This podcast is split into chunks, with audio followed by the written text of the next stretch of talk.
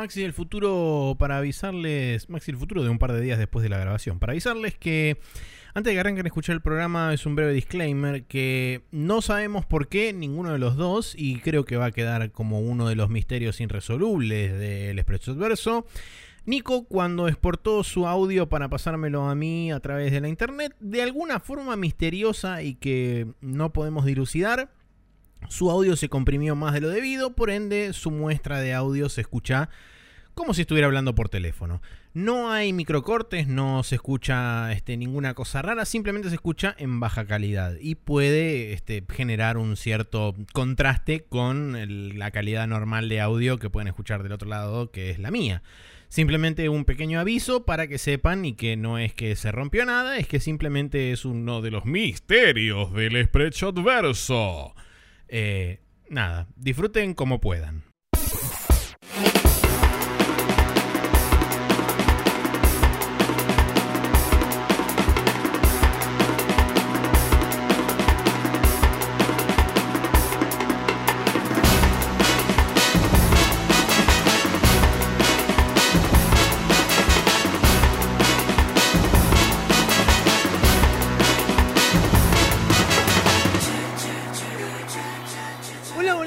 Tal? Bienvenidos una vez más a esta parapsicología melancólica de la información videojuegil denominada Spreadshot News Podcast, episodio número 385. Todavía en la línea temporal original eh, nos vamos a diverger en eh, las dos semanas, porque la semana que viene es el último programa temporal y después pasamos a temporalidades. Así que disfruten mientras se pueda. Mi nombre es Maximiliano Carrión y del otro lado está Nicolás Vegas Palermo. Hola Nico, ¿cómo estás? Buenas, eh, estoy acá amaneciendo todavía. Eh, he tenido una semana eh, medio quemacocos y voy a tratar de estar a la altura de este podcast. O sea, literalmente como estoy ahora, que es lo que hemos Sí, establecido a decir que no, no, no cambian absolutamente nada, pero bueno. bastante común. Pero sí, bueno, nada, por ahí las personas que saben dónde trabajo ya se enteraron, así que aclaro que el lugar donde trabajo va a cerrar operaciones en febrero. Y están todos haciendo números y pensando qué van a hacer y todo es un recontraquilombo. Pero vos te vas a Japón y te importa toda una mierda. Sí, yo me voy de vacaciones, creo que no había dicho que me iba a Japón, pero me voy a Japón de nuevo. eh, y estoy tratando de mandar toda la mierda y pensar después. Pero cuando todo el mundo piensa a tu alrededor y te sugiere cosas y, se- y te pide opiniones, como que tu cabeza no para de carburar, ¿viste? Em, Así que nada, eh, estén tranquilos, gentes. eh, por suerte, justo tocó el tema de la doble indemnización, todo eso. Así que estoy, voy a estar muy tranquilo por. O sea, puedo estar muy tranquilo por un rato. eh, pero a la vez es como que no me sirve para ninguno de mis objetivos de vida. ¿Viste? Cuando decís, bueno, es plata. eh, awesome. Y no puedes hacer más que vivir un rato con ella. Claro. No, no. Es como, bueno, no es que, uy, me compro un depto. No, digo, nada. Entonces, eh, me deja tranquilo y cuando vuelva buscaré laburo. Pero estoy tratando de, de- Estoy tratando de mandar a todo el mundo a cagar e irme de vacaciones y estoy fallando un poco. Bueno, Eh, yo creo que, que cuanto nada. más se acerque la fecha, progresivamente vas a mandar más gente a la mierda, este, hasta Sí. que sea el último día y digas, fuck everyone, me voy. Sí, sí, puede ser. Eh, pero nada, así que eso es lo que me tiene preocupado un poco. ¿Vos cómo estás, Maxi? Eh, bien, todavía sigo acarreando la muela que todavía está ahí esperando ser operada, que falta un rato todavía. El 21 de enero se me operan. Lo bueno es que me operan y estamos en el hiato de temporalidad, entonces no tengo que hablar durante mucho tiempo. Por ende, no me van a escuchar balbucear como un idiota. Entonces, este es todo ganancia. Eh, pero sí, acá estamos todavía. Eh, Por, por suerte no me duele más, sino que simplemente me molesta y que este, como que tengo siempre en, en- en el fondo de mi mente presente que hay una muela podrida y explotada en mi cara y es como, me la quiero sacar. Eh, sí, no, no se sería vaya. ideal. No sería ideal tener tejido infectado cerca del cerebro, digamos, Sí. a nivel biología. Eh, pero bueno, venís escapando a la muerte bastante, considerando que en los últimos dos meses ya dos veces casi le entras a una, a una cosa que te mata. Sí, Eh, es un, es un buen punto ese también. Así que nada, me parece que te está, todo esto te está haciendo más fuerte, Maxi. Sí, Vamos a tomar, este- eh, tratar de ser un, un poco más positivos en 2020. Sí, Eh, cuando- el año en que la gente que tiene esos sitios demanda algo al 2020 se llena de plata. Ah, es verdad, sí. Sí, eso la rehicieron, ¿eh? De- decir que ya nadie manda mensaje de texto en realidad, pero, Es verdad, sí. pero para los tres gatos locos que tienen celular, ¿eh? Normal, ahí tenés. Bueno, no importa, eh, Sí, eh, suficiente preámbulo. Dejemos de divagar y vamos a pasar a agradecerle a toda la gente que pasó, comentó, dijo cosas y que respondió nuestra poll de Twitter.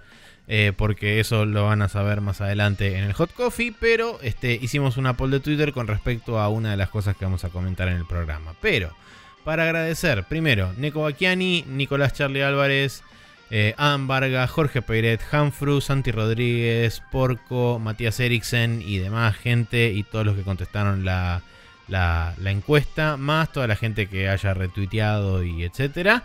Eh, muchas gracias a todos ellos. Eh, tenemos un par de comentarios para destacar. Yo tengo uno de Adam Vargas que dice lo bien que me hace, eh, lo bien que me hace no saber que fui, no, lo bien que me hace saber debería ser, lo bien que me hace saber que no fui el único que puteó con el forro de la lanza, jajajaja. Estuve literalmente tres horas hasta que entendí que había que pisar la puta lanza. Por más que hubieras estado tres horas, si no tenías la habilidad para pisar la lanza, que la obtenés cuando compras esa, Sí. esa habilidad, justamente te hubieras No cagado no en apretar el botón y no hubiera pasado absolutamente nada. Así que eh, Igual puedes hacerle parry al thrust. podés hacerle parry, pero igualmente eso La- te quita. A vos te hace daño de. de, de- ¿Cómo se llama esto? De, De poise, de- no, de poise no, de... Sí, de, De stance postura. Stance. de postura. Eh, y, y el usar el step me parece que también tiene una ventana más grande porque puedes recibir el ataque e igual pisarle la lanza, me parece. Creo que sí. Eh, como que durante el- toda la animación en la cual la lanza está cerca tuyo lo puedes hacer. Entonces, además de que lo puedes interrumpir más a último momento, eh, sin sacrificar stance, creo que después de que te atacó igual le puedes frenar la lanza y le sacas stance a él. Eh, pero bueno, nada. Después, more on that later. sí. Em, nada, yo tengo. em, gracias por igual por eh, sentir en, en nuestro dolor. sí. Eh, yo tengo uno de Nicolás Charlie Álvarez que me habla de Final Fantasy y me aclara un poco el tema de los ítems. Y dice: Para que voy a estornudar en cualquier momento. Bien. Ahí está. Ahí está. Ahora Eh, continuamos con nuestra programación regular. todo eso decía Nicolás, no mentira. Eh, Nicolás Charlie Álvarez dice, qué buena la vida del podcastero que todas las semanas eh, tiene una joda, dice, ojalá. Em, o, o no sé, a veces pasa, pero después es como, ah, mira, no tenía más plata. Eh, o cosas así. Claro. Eh, así que no sé, es todo un, un sacrificio equivalente, ¿no? Eh, como decían el Full Metal, etcétera. Eh, es verdad que las sidequests de Final Fantasy XII no están escritas en ningún lado, pero en todos los Final Fantasy son así las sidequests, dice. Eh, aunque es verdad que en este son más misteriosas, pero en general no te perdés tanto eh, en el juego, sino quizás las armas finales de cada tipo o alguna cosa puntual que requiere que hagas algo para poder acceder al área donde están. Eh, sobre esas armas creo que podías obtener dos de cada, así que tampoco es que son inconseguibles si no haces estas quests, dice. Eh, con respecto a la Zodiac Spear, eh, que la mencionamos particularmente, Sí. si sacaron lo de los, sí sacaron lo de los cofres eh, del juego original, porque se dieron cuenta que era cualquiera, eh, ¿no? O sea, era esto que era como que ibas ideando un RG, un RNG. eh, En realidad abriendo sí, o lo que pasaba es que tenías que evitar abrir 13 cofres en particular hasta determinado punto en el juego y después en otro lugar, en una de las minas, aparecía eh, un cofre que tenía 100% de chances de spawnear la Zodiac Spear. No sé, medio cualquiera. Y dice, con respecto... Sí, perdón, eh, estaba releyendo al principio. Bueno, eh, sacaron eso porque se dieron cuenta que era muy mala idea y pusieron un cofre en otro lugar que solo aparece 1% de las veces, pero está siempre en la lanza. Haciendo que solo sea cuestión de entrar y salir del mapa hasta que aparezca. Buenísimo, eh, recopado el diseño de esta gente. Lo bueno es que si Em. entras y salís 100 veces, por lo menos una vez te lo vas a encontrar. No sé si funciona así, es un 1%, pero no significa que es una estadística, no es un... No es una certeza, digamos. Pero es la probabilidad Eh. del 1%, o sea que en 100 veces debería aparecer 1%, si no, no es una En probabilidad 100 del veces. 1%. puede aparecer una vez y no más que una vez. También puede aparecer cero. Es un buen punto, sí. No sé, no, no cursé estadística, pero me doy cuenta cuando me están manipulando. Título del programa. Sí. Pero, pero, pero nada, la verdad es que... eh, eh, digo, cambiaste un diseño de mierda por un diseño un poco menos de mierda, bien Japón. Pero Sí. medio extraño. Eh, nada, el Final Fantasy esta semana no pude jugarlo porque estaba con todo esto, como decía. Pero... mm, pero se aprecia el consejo, eh, va, se aprecia la aclaración. Seguro. Y no, estaba medio como, como queriendo avanzar más en la historia. Voy a ver si hago las side quests o no. Eh, probablemente cuando me, cuando avance hasta cierto punto de la historia, que vea que me están costando un poco más los bichos, vuelva a hacer side quests para grindear. Porque hago eso en vez de ir a grindear, Está bien. como había mencionado la vez anterior. Así que nada, eh, por ahora lo de la Sugar la voy a dejar ahí. Sí, igual como Eh, para que como para que tengas parámetro, el juego es, por lo menos en el juego base, era bastante fácilmente terminable en nivel 56-57. Así que Sí, de hecho escuché que tipo uno de los niveles más el nivel más bajo en el que lo podías pasar si eras super micromanager era tipo 27 y que un amigo lo pasó en 34 porque era un salame que no hacía ninguna side quest y, y- y no se dio cuenta.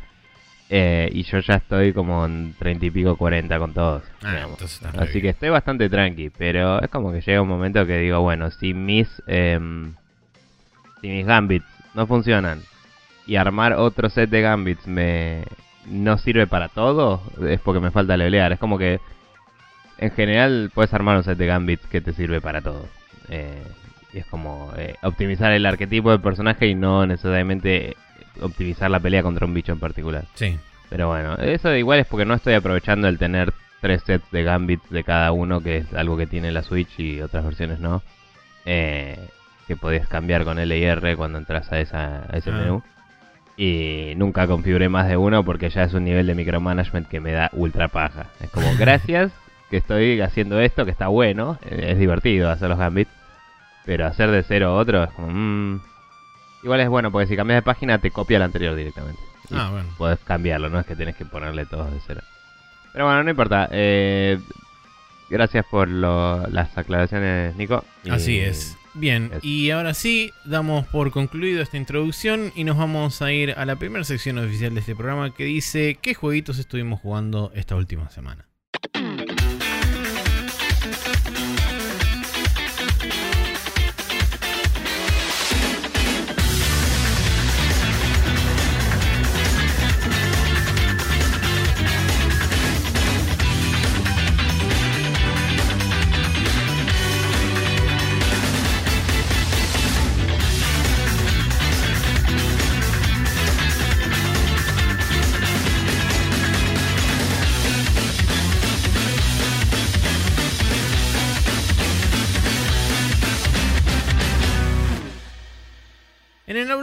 Otra vez sopa porque repetimos repetimos juego ambos dos, estuvimos los dos jugando al Sekiro Shadows Die Twice. Eh. Yo un poco menos por obvias razones porque el jueves salió Monster Hunter y bueno, este Sí. pasaron cosas, pero no los voy a aburrir con eso, vamos a meternos directamente con el Sekiro. Contame a grandes rasgos cosas. Bien, eh, a grandes rasgos, eh, seguí en la en el mapa este de la memoria en la que estaba em, y llegué a lo que imagino sería el boss final de la memoria, que está ahí con un grupo de soldados en una especie de casa noble o castillo. No es un castillo, es una casa. el borracho. Sí, está ahí un borracho con una damajuana que te escupe humo y mm, que es un humo verde tóxico con clara in- indicación de probablemente si le tiro fuego esto explota y no lo probé aún, pero es una idea que tenía. Em, En realidad lo que indica es que es veneno eso. ya sé, pero si te metes digo, en la nube te empieza a subir el, el, el Sí, sí, coso de- sí. de poison. Escupe, escupe la nube para que si estás ahí te envenene. Y también se le escupe a su espada para envenenar su espada. Eh, pero digo, quizás si cuando él hace eso yo le tiro con fuego, eh, le, le rompa la pose. Es algo No, que pensé. Sobre no todo porque probé. el fuego lo obtuve en esta memoria eh, hace un rato. Sí, el, Em, el, el lanzallamas. Sí.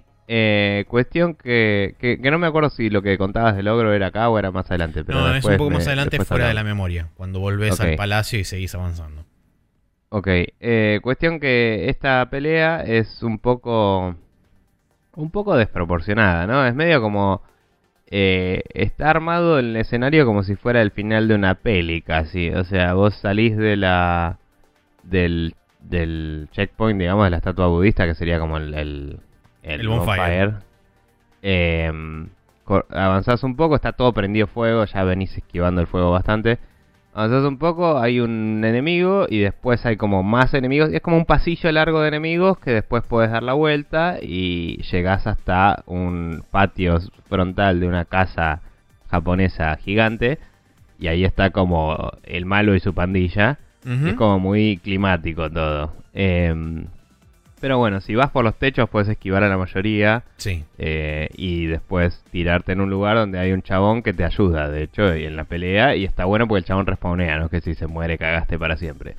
O sea, si, si se muere y vos te morís y vuelves a empezar el nivel, él está de nuevo ahí. Sí. Entonces, eh, eso está bueno porque lo podés triggerear vos cuando quieras hablando con él. Entonces, quizás podés ir atrayendo a los otros enemigos o jugar un poco con la IA y tratar de activarlo cuando vas a pelear contra el boss. Sí, lo bueno que tiene Eh. también es que cuando lo activas, por ejemplo, a mí me pasó cuando lo activé la primera vez de movida, me dio la Mm. impresión de que la inteligencia artificial de ese NPC se enfocaba en bajar a los minions para justamente dejarte a vos la pelea con el jefe lo más limpio posible. Creo Eh, que depende de qué es lo que targeteas. Eh, de- targetea otras cosas. Eh, Ah, ok. Y no sé si tiene una máquina de estados compleja o no, pero digamos, en máquina de estados siendo, eh, para quien no sabe, eh, un, un árbol lógico que diga, si vos haces esto, yo hago esto, si no hago lo otro, digamos, hablando Claro. de Sí. algo que tome decisiones, ¿no?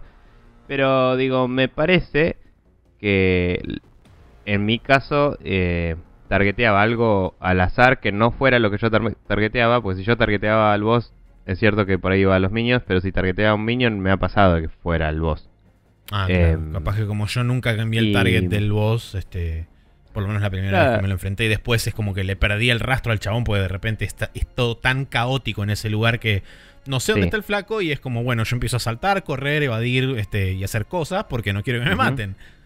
Es que yo quería matar todos los demás para poder pelear tranquilo con el boss junto con el flaco. Era mi idea también. Y, y nada, y es como que haciendo eso de golpe se murió. Entonces, en la segunda vuelta, porque claramente me morí yo también, Y sí, eh, en la segunda vuelta eh, targeteé, o sea, esperé a que él targetee a alguien y lo ayudé, ¿me entendés? Entonces iba haciendo eso. Iba como eh, aprovechando que alguien lo atacaba para darle por la espalda a ese alguien. Y así limpié bastante y terminamos medio él y yo contra el boss, pero él ya tenía la vida medio cagada a palos. eh, porque el boss mientras nos iba atacando a los dos, ¿no? Y sí, obvio. Eh, y yo puedo saltar y hacer cosas re locas y el chabón solo tiene su, su katana. Eh, así que no sé, estoy ahí trabado, digamos, em, en lo que fue la parte anterior con las lanzas y eso que hablábamos al principio de- del programa, eh, por el comentario de cosa, de, De Adam. de Adam. Eh, al final lo que hice fue eh, no ir por la parte de, de todos los cosas de bambú, como vos me habías dicho, sino ir por el camino principal, que hay uno solo. Y igual fue medio un quilombo esa parte. Es un Eh, bardo, sí. Porque está ese con la lanza, uno con flechas y dos más. eh, que creo que uno de esos también te tira flechas. Sí, inclusive también este, cuando llegas a una especie de claro hay como una escalera que sube así, hay un par parados arriba que también te tiran flechas. Eh, es Sí, un área- después está, sí. Sí, y es como todo... justo después del, del pu- en el puente te está esperando el gordo del martillo y un par de Sí. chabones más y es como dale. Bueno, esto es un poco lo que mencionaba antes de que es una variación de... Yo creo que... O sea, todavía no volví al mapa principal, que puedo volver cuando quiera usando la Sí. estatua budista y me parece medio raro, porque se supone que estás en una memoria, pero ponele. Em, pero digo, yo creo que esto es como un entrenamiento medio hardcore para que después el otro nivel te sea un poco más fácil y te vuelvas a sentir OP y ir alternando el, Puede ser. el pacing, porque acá es como que estás en desventaja constante. Sí. desde, desde que pasás la parte del, del pasillo de todas las casas, porque en las casas vos puedes estar en los tejados. Mm. Después pasás al pasillo y es como listo, a partir de acá todo el mundo está arriba tuyo y te cabe, básicamente. Sí. Eh, igual podés ir por el río y dar la vueltita, que también es algo que puedes hacer. Eh, Sí, o sea, podés decía, evitar ciertos conflictos, pero hay un lugar que sí o sí tenés que pasar, que es tipo el puente donde está el gordo y los dos chabones, que eso es como Sí. inevitable. Sí, sí, sí. Así que nada, eh, hice todo eso, fue un poco un quilombo. También grindé un poquito y habilité un par de habilidades más. Eh, porque vi que estaba muy desventaja. Y hasta ahora la que más me sirvió de las que habilité fue mm, el ataque consecutivo a usar el grappling. Eh, Ah, sí. porque todos estos que te tiran desde arriba un risco con las flechas es como, bueno, hago un grapple y cuando salto arriba hago como ¡sua! y le caigo encima un chabón así, es como buenísimo. Y ya le rompí la mitad del, de la pose y le pego otro golpe y lo apuñalo y listo. Eh, y mm, me pareció medio choto que posta no tenías ningún approach ahí en el que no pudieran verte. O sea, no había punto ciego en un juego de ninjas. Tipo, eh, que nada, todo bien. Yo sé que es un juego particular y lo que sea, pero es como no tener una forma de hacer algo stealth. em, me parece un poco eh, polémico como premisa en un juego así. Em, quizás porque podés subirte, meterte en el río, ir por un camino alternativo, no se gastaron, ¿me entendés? Pero es como medio choto. No sé. Sí. Em, y nada, el creo que el chabón del puente que te pega con el palo, Sí. es un gordo de esos como el del martillo, me costó bastante también porque siempre había uno de arco y flecha que estaba medio en una esquinita que el forro Sí, me lo sí, olvidaba. yo no lo había visto al principio. Cuando me mandé Sí. contra el gordo y me pegaron una cosa, me pegó una cosa de atrás, fue tipo, ¿qué mierda me está disparando? Sí, sí. Y nada, pero pero bueno, eh, estuve usando bastante los shurikens para baitear a los enemigos y y está bien, pero también es como bueno, espero que el juego no sea este, porque si voy a estar tirándole shurikens a todos los enemigos, como en el Dark Souls tirabas piedritas, em, me voy a aburrir y voy a dejar de jugarlo. O sea, espero que no sea esa la mecánica principal del juego. Eh, y bueno, nada, así que con suerte voy a poder pasar este boss eh, en la siguiente sesión y no creo que llegue a jugar mucho más eh, antes, Antes de de, irte, vacas. claro. Así que voy a ver si eh, logro tener un mínimo de constancia de volver y retomarlo. Pero no, no tengo mucha confianza en eso considerando mis antecedentes. Eh, vamos a ver qué pasa. Bueno, yo como dije avancé un poco más eh, para la gente que, si bien esto no sirve como, como marca de progreso de prácticamente nada, porque siempre podés tomar diferentes avenidas y podés terminar en diferentes lugares, a pesar de que necesariamente tenés que como recorrer tres caminos, pero podés recorrer esos tres caminos en cualquier orden y podés en cualquier momento cambiar de uno al otro, o sea que no, no, no es un parámetro real, pero para que la gente se ubique más o menos, llegué hasta la pelea del mono que tiene la espada atravesada en la cabeza. Eh, para que, el Guardian. Ape, básicamente. Eh, y todavía no la pasé porque esa pelea es una forrada. Así que en esas estamos. Eh, la verdad que hasta ese momento, si bien, como dije antes, el juego me parecía un poco monótono, específicamente desde el lado del combate, qué sé yo. Ahora que empecé a, a encontrar, bueno, no es que empecé a encontrar, sino que tengo los suficientes ítems como para volver al, al templo donde está el chabón que te pone el brazo ortopédico y podés empezar a mejorar algunas de las herramientas, las prótesis que tenés, eh, con algunos elementos y qué sé yo. Hay una en particular que, de hecho, yo originalmente la encontré de pedo. Que son como unos, este, que son como unos petardos, viste las típicas ametralladoras de los fuegos artificiales, los que hacen prrra. Sí, Bueno, que son para distraer esos. exactamente. No, no es que son para distraer, sino que son para estunear eh, Mm, enemigos. Sí, bueno, sí. El tema es que una de las upgrades que podés comprar es un, un stun que haces circular 360 grados alrededor tuyo. ah, Adam Entonces, Jensen a full, tipo. eh, es un poco Adam Jensen.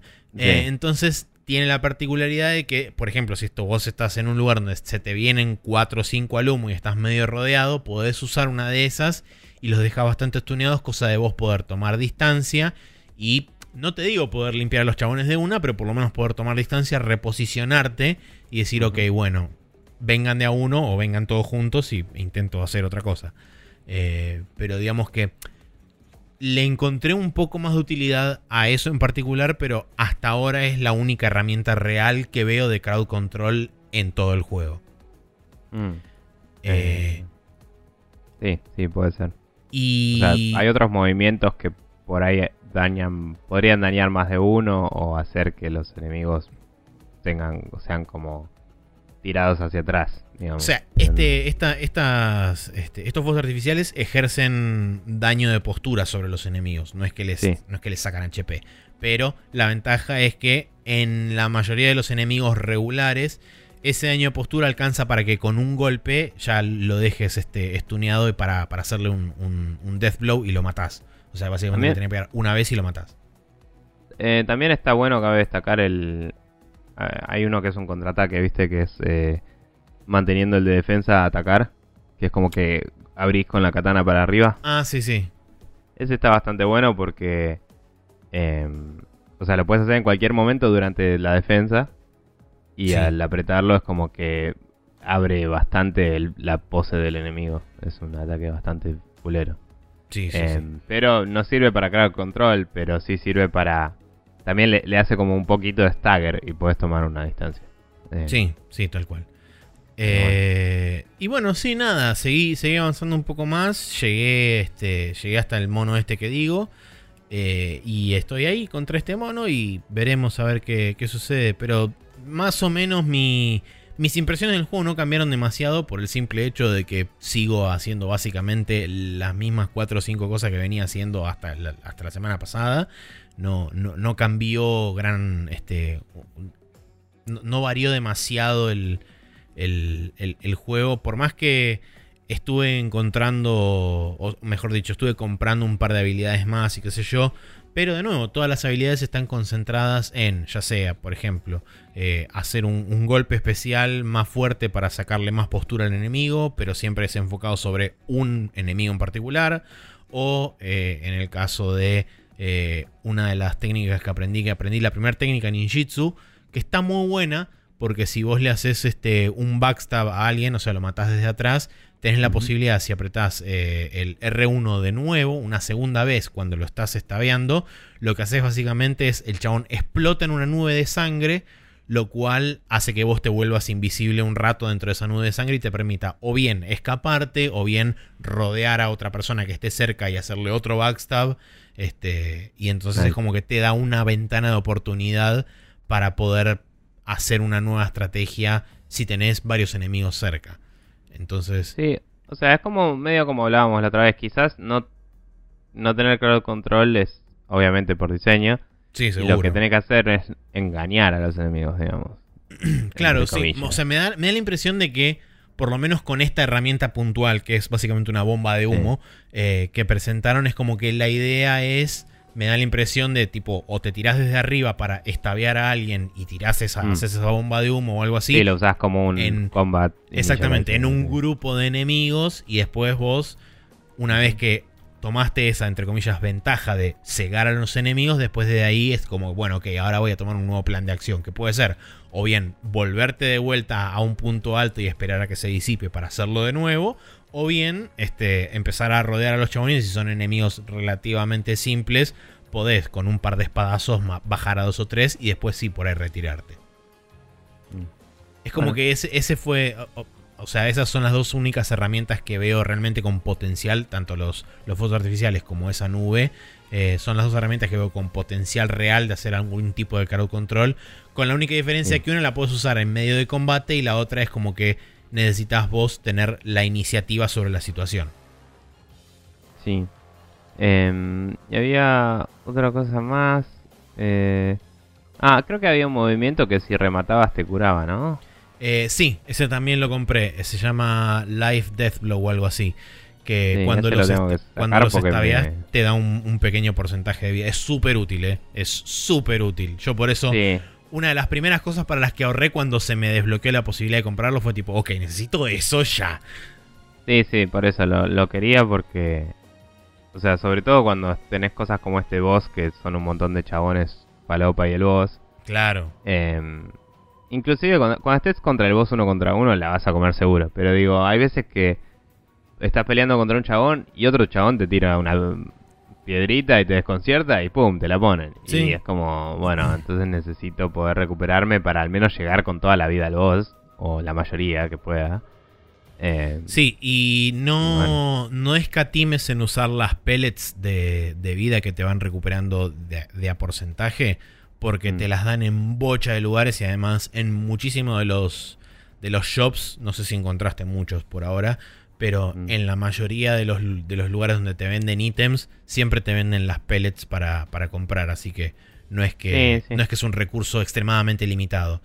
Y no, las uso y en general creo que también si te morís te respawnea una, me parece. Eh, no, lo que pasa es que, como por lo menos a mí lo que me pasó es que eh, agarré bocha. Eh, cuando vos te cubrís el máximo que podés acarrear en tu inventario, es como que van a parar Ah, a un guardan, storage sí. aparte místico. Y cada vez que vos respawneás, te rellena, te restoquea básicamente lo que llevas encima. Mm, está bien, sí, sí. Eh, pero bueno, sí, las estoy usando. Eh, más que nada en momentos tranquis entre peleas para no... Sí. Para no usar no el, el Estus. Sí, digamos, el Estus. Y, Sí, yo siempre el Estus bueno. lo intento usar, este, lo intento guardar para cuando llego al boss, porque es Mm. el que más daño normalmente te va a hacer. Eh, Yo medio como que si, si, me, si uso uno de esos, eh, o un revive, digamos, que también puede ser, sí. eh, directamente aprovecho a matar todos los enemigos del área y volver y, y descansar y voy grindeando. Es como... que me- igual, digamos, me parece satisfactorio, como que eso puede variar mucho si más adelante el level design me parece más choto, ¿no? Pero mm, me parece satisfactorio, no me parece eh, muy detrimental como si me pasaba un poco en el Dark Souls o en el Demon Souls, que era como, oh, tengo que volver porque no me la aguanto hasta el siguiente. Y respawnear todos era una, un trámite. Y acá Claro. es como más como, bueno, eh, maté a todos, leveleé y de última puedo esquivar este grupo y, y ni pensar en ellos. Sí, en, en ese sentido creo que este, este juego tiene un poco más de Más ventaja flexible. sobre los Souls porque justamente al tener mucha mejor y mucha mayor transversalidad a lo largo y a lo ancho de todo el nivel, es como que te tu opción de poder evadir enemigos y decir, bueno, voy a intentar eh, empujar hasta el próximo checkpoint porque me quedan, ponele, no sé, una pellet y me tomé todos los frasquitos. Y no quiero volver para atrás para responder a todos los enemigos. Un- par de veces me ha pasado de decir, bueno, de última evado a todo lo que me cruce y espero toparme con algún Buda más adelante. Y No, o a al veces revés. me salió yo- y a veces no me salió. Claro, pero yo a veces al revés digo, bueno, vuelvo para atrás y cuando vuelvo a venir no peleo con nadie, los esquivo a todos y listo. Y, y También. no va el toque, ¿me entendés? Es, una, como- es otra alternativa, sí. Entonces es como que decido según qué tan complicado me sale o no el combate, si sigo enfrentando gente o no y si vuelvo o no. Y es un poco más, eh, un poco más choose your own difficulty, digamos. Sí, que, sí. que es lo que a mí me gusta en este tipo de juegos porque es como, como que el challenge es lo que vos querés que sea y eso me parece copado. Sí, también otra, de las, otra de las ventajas que también tiene eso es que, que no tienen los souls, por ejemplo, es el hecho de que cuando vos spawneas de vuelta una vez que te mató el boss, eh, normalmente los budas están relativamente cerca del área del boss, pero en, en muchos casos me pasó de estar tipo un par de un par de, de bloques de escenario antes del, del boss. Entonces dije, bueno, cuando spawneo de vuelta, evado a todo el mundo y voy derecho al jefe, cosa de no consumir recursos, no consumir nada y llegar lo más entero y fresco posible al, al boss que se pueda. Eh, mismo también cuando me pasó de eh, llegar a un lugar y decir, bueno, ok, claramente esta es la habitación del boss, entonces agarro, me tomo el Buda, eh, oh, viste que tenés el- el- el- la estatuilla que te permite Sí. volver al, al último Me checkpoint. tomo el Buda. Sí, me Sí. tomo, me tomo un Buda y vuelvo. Este, Claro. y, y hago eso. Voy, descanso y después vuelvo corriendo, escapándole a todos los encuentros hasta la habitación del jefe. Muy bien. Bueno. Bueno, no sé, no, no tengo mucho más yo. No, yo tampoco. Así Bien. que cerramos entonces el downloading, donde estuvimos hablando ambos del Sekiro Shadows Die Twice, que lo estamos jugando los dos en PC.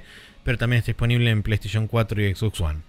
Eh, vamos a pasar ahora al Rapid Fire, donde tenemos algunas noticias que nos dejó esta primera semana de enero.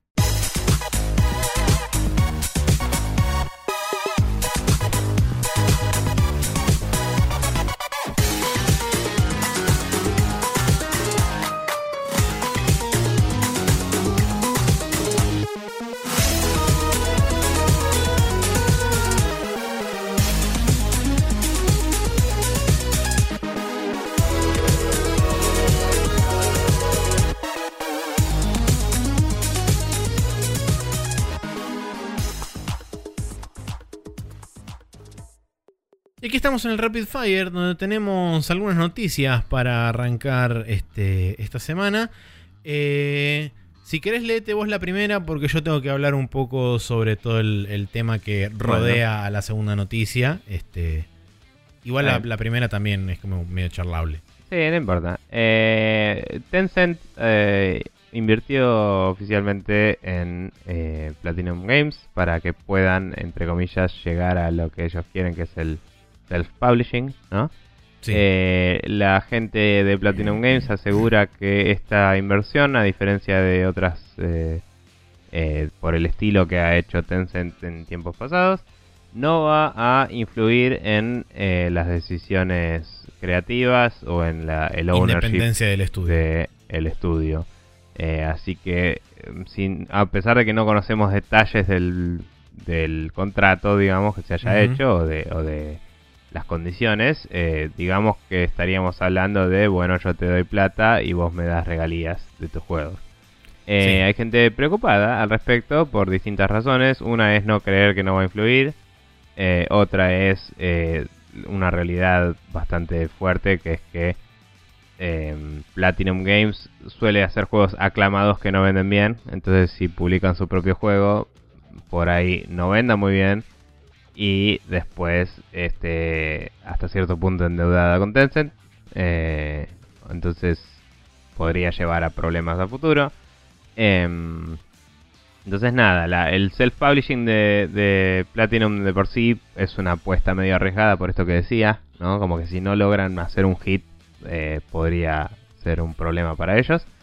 Y después aparte el tener una inversión externa mal que mal trae condiciones. Así que hay que ver cómo se dan estas cosas. Eh, se sabe que Platinum está laburando en su propio IP hace un tiempo ya. Eh, no sé si el año pasado fue que salió la noticia, pero... Sí, el año pasado eh, ellos comentaron que estaban laburando en una, una IP 100% propia, y que su idea era publicarla ellos mismos en múltiples plataformas, pero que para eso necesitaban algún tipo de inversión privada y demás. Y de hecho, durante el último año y monedas es lo que estuvieron buscando a través de diferentes vías. Aparentemente no encontraron inversores privados, pero vino Tencent y le puso una cantidad X de plata sobre la mesa.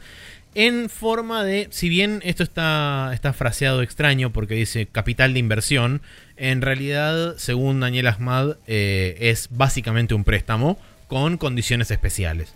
Pero funciona de, la funciona de forma similar. Después, sí. Sí. Em, nada, la verdad es que hay muchas variables acá en juego. Eh, cabe destacar que como siempre hicieron cosas licenciadas eh, por terceros, quizás hacer un juego propio inclusive podría ser, no sé, bastante más barato para ellos por no tener que estar aprobando todo con gente externa todo el tiempo quizás. Puede ser. Eh, no sé, o sea, puede haber mil variables, capaz que se les da mucho más fácil el juego. Capaz que hacen, eh, para desgracia de Maxi, un juego eh, de que sea un game as a service, digamos. Y que se mantenga a lo largo del tiempo y con eso ir generando eh, plata a la larga en vez de algo que vendan y listo, porque digamos que si no tienen que empezar a preparar ya dos o tres juegos en vez de uno solo para poder estar en pie, me parece. Pero, pero bueno, vamos a estar atentos a ver qué pasa con Platinum, eh, una empresa que sabe, eh, en general sabe lo que hace y, vamos a ver si logramos eh, tener algo distinto y, novedoso e interesante de esto. Sí, seguro. Eh, la, la esperanza es que esto resulte bien para ellos y que puedan pagar esa, esa inversión de capital que realizó Tencent y demás y que después queden las cuentas claras y vayan por otro rumbo. Pero bueno, Sí. Eh, no siempre sucede lo que uno quiere. Pero ven, la próxima noticia es que un modder, entre comillas, arregla vía ingeniería reversa uno de los bugs de netcode más antiguos y problemáticos de Street Fighter V. Y digo arregla entre comillas porque eh, hay toda una serie de, de consecuencias. eh, Mejora, sí. en realidad mejora muchísimo. eh, o sea, la experiencia es notablemente mejor para las personas que tienen este mod. Eh, o sea, para lo ambos cual- lados. Lo cual Eh, implica un posible ban inminente, digamos. Lo cual implica o un posible ban inminente, pero también implica otra cosa, que dado que el Street Fighter V es crossplay con PlayStation 4, las consolas que no tienen posibilidad de ser modeadas y de inyectarles este código de alguna forma, eh, la experiencia es notablemente peor cuando estás jugando con alguien que tiene una versión modeada del juego en PC. Eh, entonces, digamos que los efectos eh, adversos son justamente eso, que estás me- está- este mod medio como está segregando a la comunidad. Porque la gente Sí. que tiene el mod está jugando entre ellos y realmente está teniendo una experiencia bastante positiva. De hecho, uno de los, uno de los principales este, cosas que arregla es la sincronía de, de los dos jugadores, haciendo que el, el netcode haga lo que tiene que hacer, que es básicamente hacer un rollback a dos o tres o cuatro frames anteriores del movimiento y de esa forma poder, entre comillas, predecir el input, que en realidad no lo está prediciendo, sino que está volviendo para atrás. Em, pero lo que estaba pasando originalmente con la versión, digamos, vainilla de Street Fighter V, o sea, pre-mod, es que lo que normalmente sucedía es que una vez que vos arrancabas la pelea con otra persona, alguno de los dos empezaba a desincronizar y cuanto más avanzaba la pelea, más se, más se desincronizaba. Entonces llegaba un punto que se volvía imposible de jugar para una de las dos personas. Digamos, simplificándolo un poco, es como que uno arrancaba antes que el otro, por así decirlo. No, no es así, pero es como que uno quedaba delante del otro. Sí, Y lo que hace esto es, en vez de enviar em, muchos eh, mensajes seguidos, envía la mitad de los mensajes, así están más cerca en el tiempo los dos. exactamente. e intenta y- priorizar siempre la sincronía de, este, de cada uno de los clientes. Eh, el chabón ya dijo que está intentando trabajar en, o sea, está trabajando, mejor dicho, en, en actualizaciones para esto, para justamente intentar reducir el impacto que tiene tanto sobre las personas que no tienen el mod en PC, como las personas que no pueden aplicar el mod, que son las que tienen en consola en PlayStation 4. Eh, lo más curioso de todo este asunto es que el chabón dijo, con ingeniería reversa y con la mano en coche y sin tener, sin tener el código fuente y demás, este fix me tomó alrededor de dos días completos de investigación, desarrollo y codear y qué sé yo. Eh, y este, fix, eh, este, este bug viene desde que Street Fighter V salió originalmente en 2016 y nunca se arregló. Y pero eso es donde pones el presupuesto. Eso sí, Sí. es como... eh, nada, hay miles de bugs en empresas donde uno ha trabajado y todo que s- son como súper arreglables y nadie tiene, tiene ganas de arreglarlos directamente, por un lado. Y por otro lado, es tipo... Alguien va y dice, no, porque vale eh, más para nuestros intereses, eh, no sé, Tener una experiencia online de mierda. Tener. ponele. Tener un gorrito nuevo para Cami, ponele. Es como bueno, listo. Entonces todo el mundo haciendo el gorrito. Aunque no sean ni siquiera los mismos equipos. Pero. pero es como el EQA va a testear que el gorrito se mueva bien. El artista va a pintar el gorrito. El programador va a ver que no glitche zarpado, etcétera Y es como.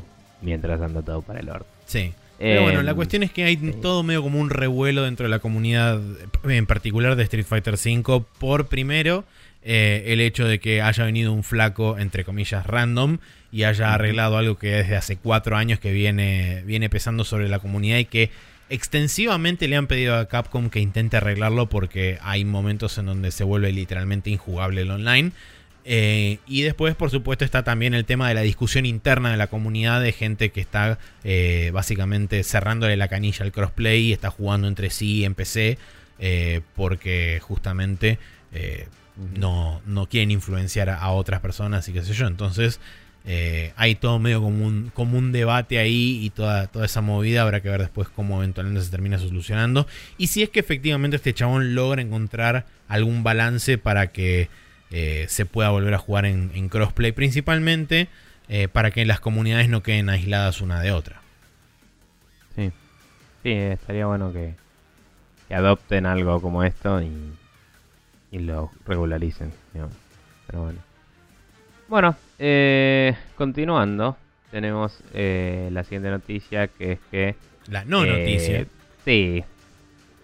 nada, Sony se manda una cagada, es la noticia. Y es que en la CS, donde uno pensaba, uno siendo yo, por ejemplo, que al menos mostrarían el control de la PlayStation y, y, dirían, acá está, después les mostramos la caja, mostraron el logo de la PlayStation 5. Y para sorpresa de nadie, es literalmente el logo de la PlayStation 4 con un 5 en vez del 4. Sí. Eh, que, no sé, por lo menos, más allá de que decíamos el otro día, ¿no? Que, que la Play 3 fue medio cualca porque cambió en el medio de la generación. Sí. Eh, por lo menos teníamos un logo por PlayStation y podrías reinventar la rueda, qué sé yo, y hacer otro logo distinto. No sé si estoy tan de Eh, acuerdo con eso. Pero si vas a mostrarlo en la CS, más te vale que sea algo interesante. Más, O sea, estoy de acuerdo o en que que todo qué el- hablar. Sí, estoy y de que acuerdo lo que van a hablar no sea, mirá qué pelotudo que es este, tío. Sí. Eh, Estoy de acuerdo en que todo el tema de eh, revelar el logo y todo eso fue una pelotudez inconsecuente absoluta y que el escenario para hacerlo no era ese lugar porque nadie de ese lugar le está prestando atención a eso puntualmente. La gente va a ver heladeras y va a ver televisores a las IES, no jodamos. Este, Pero más allá de todo eso, creo que es una, una decisión muy inteligente retener el formato del logo porque básicamente es instantáneamente reconocible inclusive para la gente que está fuera del ámbito de los videojuegos. O sea, vos ves un logo que es Mm. exactamente igual al de la consola anterior pero que tiene un 5 y es como, ah, es la siguiente. O sea, no hay muy, mucha sinapsis extra que hacer más que eso. Por eso digo que es Sí. una decisión inteligente no haber cambiado el logo porque es fácilmente reconocible. Sí, sí, la verdad que sí. Medio que ponele que eh, Xbox retiene, aunque la haya cambiado, la, la X de la original también. Y le estaba haciendo bastante bien con eso, teniendo un naming convention de mierda. Así que Por eso. comprendo lo que decís. Eh, pero bueno, nada, digamos, lo que digo es si vas a hacer un, un evento alrededor de tu logo, que sea algo novedoso, No, sino eso- que sea parte de otra cosa. Como decía, como decía, mm, eh, creo que eran los de 8 for Play, no me acuerdo, pero era como mostrar, no sé, el Last of Us 2 corriendo en la Play 5, ¿me entendés? Y al final poneme el loguito. Y decís, pum, PlayStation Sí, 5. o de última poné el poné el video reel que mostraron en privado a los inversores en creo que septiembre o agosto por ahí del año pasado, donde se veía la diferencia de carga entre el, el Spider-Man corriendo en PlayStation 4 y el Spider-Man corriendo en PlayStation 5. Sí, que ya lo vio todo el mundo. Que ya lo vio todo el mundo, bueno, pero de última, de- digamos, lo estás mostrando Sí, entre la comillas gente de la CS no lo vio. oficialmente y Sí. lo estás haciendo público diciendo miren el poder de procesamiento que tiene nuestra nueva consola. Eh. Pero no, simplemente revelas eso y pones una diapositiva pedorra que dice, tiene estas cosas, tiene audio, tiene este, un SSD, tiene hardware based ray tracing, tiene Ultra HD Blu-ray, bienvenido a 2005, eh, va, a 2015. Eh, y además tiene este haptics, que eh, toda la consola no tiene haptics, va a tener el control haptics. Eh. Pero bueno, en fin. Eh, nada, qué sé yo, no sé, me pareció totalmente al pedo el reveal. Sí le concedo que el diseño, o sea, mantener el formato y la tipografía y todo lo demás del diseño es una decisión inteligente porque es la primera forma en donde vos podés generar una conexión fácil y podés este, capturar al público de la forma más fácil y sencilla posible, que es a través del logo. Sí. Sí, sí. Em, nada. Sí, Eh, o sea, el brand eso. recognition es cierto, es muy importante. Eh, ¿Sabes qué más es importante? Parece que todos los soundtracks de Yakuza también están en Spoofy ahora. Ah, sí, eso también había sucedido, pero eso pasó hace ¿Eh? Sí. un, un par de meses. Bueno, pero eh, no, no se sabía y no lo habíamos dicho en el programa. Eh, No, perdón, hace un par de meses no, creo que hace do- dos o tres días, así que puede haber sido esta semana también, Sí. pero bueno. Están los, Eh, del- los de los que no salieron acá también. El 3 y 4 y 5. Eh, no, no, los de. eh, Ah, los de. Kensan e Ishin. Uy, zarpado. Eso no lo sabía. Yo pensé que solamente habían puesto los mainline. Bueno, mejor. Eh, bien, pero bueno, si la cámara me acompaña y después de haber estado ausente por muchísimo tiempo, una cantidad eh, insospechable de tiempo eh, ha, estado ausente, quizá viajando por otros sistemas, este, resolviendo otros problemas y este, quizás eh, embusteando a gente por ahí y eh, diciéndole cosas que no eran y trayendo falsedades a las realidades alternativas de otros universos. Pero una vez más desciende sobre este planeta el héroe de grandes y niños, el héroe de adultos y de jóvenes y de otras personas también. Eh, y, y seres que no este, conformantes con la este, biodiversidad estándar. Eh, estoy hablando de otra cosa ni más ni menos que de Especulandia. En esta ocasión, tenemos la siguiente noticia que viene de originalmente Digitimes, que es un, ah, un sitio que se dedica bastante a este, especular con rumores y cosas del estilo, pero que también está parcialmente eh, avalado, vamos a decir, este rumor por algunos analistas japoneses del sector de informática barra videojuegos. En este caso estoy hablando del doctor Serkantoto. Eh, particularmente la noticia es que, según Digitimes, eh, Nintendo estaría armando, estaría este, produciendo o a punto de producir una Switch Pro, básicamente una, una Switch más, este, más poderosa, para mediados de 2020 con un costo aproximado y rumoreado de 399 dólares. Eh, por supuesto que todo esto está basado en especulaciones eh, y por palabra de gente insider de la industria, y qué sé yo, donde hablan que la consola vendría con una carcasa de, este, ¿cómo se llama esto? De una aleación de magnesio para justamente poder soportar más el calor este, y poder disipar mejor el, el- el- el procesamiento extra que va a requerir la consola. Aparentemente una pantalla nueva de 1080p para la versión handheld y este, soportaría, entre comillas, hasta 4K una vez doqueada. O sea, tendría las capacidades de la actual Switch doqueada en handheld y una capacidad aumentada de pot- potencialmente hasta 4K doqueada en, en el dock, justamente. Eh, pero bueno, eso es todo lo que se sabe hasta el momento. Por supuesto, no hay ni un atisbo de verdad en todo esto, simplemente rumor y especulación. Todo Sí, basado en gente que habla y dice cosas. Así que Me- tómenlo con los granos de sal correspondientes. O sea, eh, todas las cosas que infundan rumores como este, ¿no? Eh, la Switch se sabe desde que salió que es medio modular y puedes cambiarle partes de adentro, entonces podrían sacar una Switch que tenga un mejor procesador y un mejor RAM. y mejor memoria y demás. Sin tener que, eh, o sea, poder Alterar elegir un- un, fundamentalmente par de cosas. Claro, pueden elegir cambiar un par de esas cosas sin cambiar todas, pero cada una de esas cosas que, que cambien de una forma no muy lineal están segmentando su player base, o sea que ya es medio estúpido. Eh, hacer una de otro material eh, podría ser algo medio promocional. Podrían hacer una que sea como un poco más cheta y vendértela como una edición cheta. Pero no creo que tenga realmente. No creo que hagan una pro realmente. Eh, ponele que ponele que sí y que hacen que corra 1080 en portátil En handheld, sí. que como mucho es decir, bueno, logramos que corra lo mismo que en el dock en handheld. Me parece que es el paso que podría faltarles si quieren, ¿no? Em, no creo que hagan que corra 4K porque ningún juego está diseñado para esa resolución No. y es al pedo. No, ¿me eso sí, eso me parece O un sea, disparate. Como mucho. A lo sumo, un upscaling que te hace el dock, que podría hacer que el dock tenga un upscaler copado y te deje manipularle un poquito como upscalea y vos elegís. Bueno, Sí, igualmente como mucho, digo, el output del dock puede llegar a ser 1440p. Eh, no no Es que- creo que vaya hasta 4K. De nuevo, si todos los juegos están pensados para correr en máximo 1080, no es buena idea en general agrandarlo. no, porque seguro.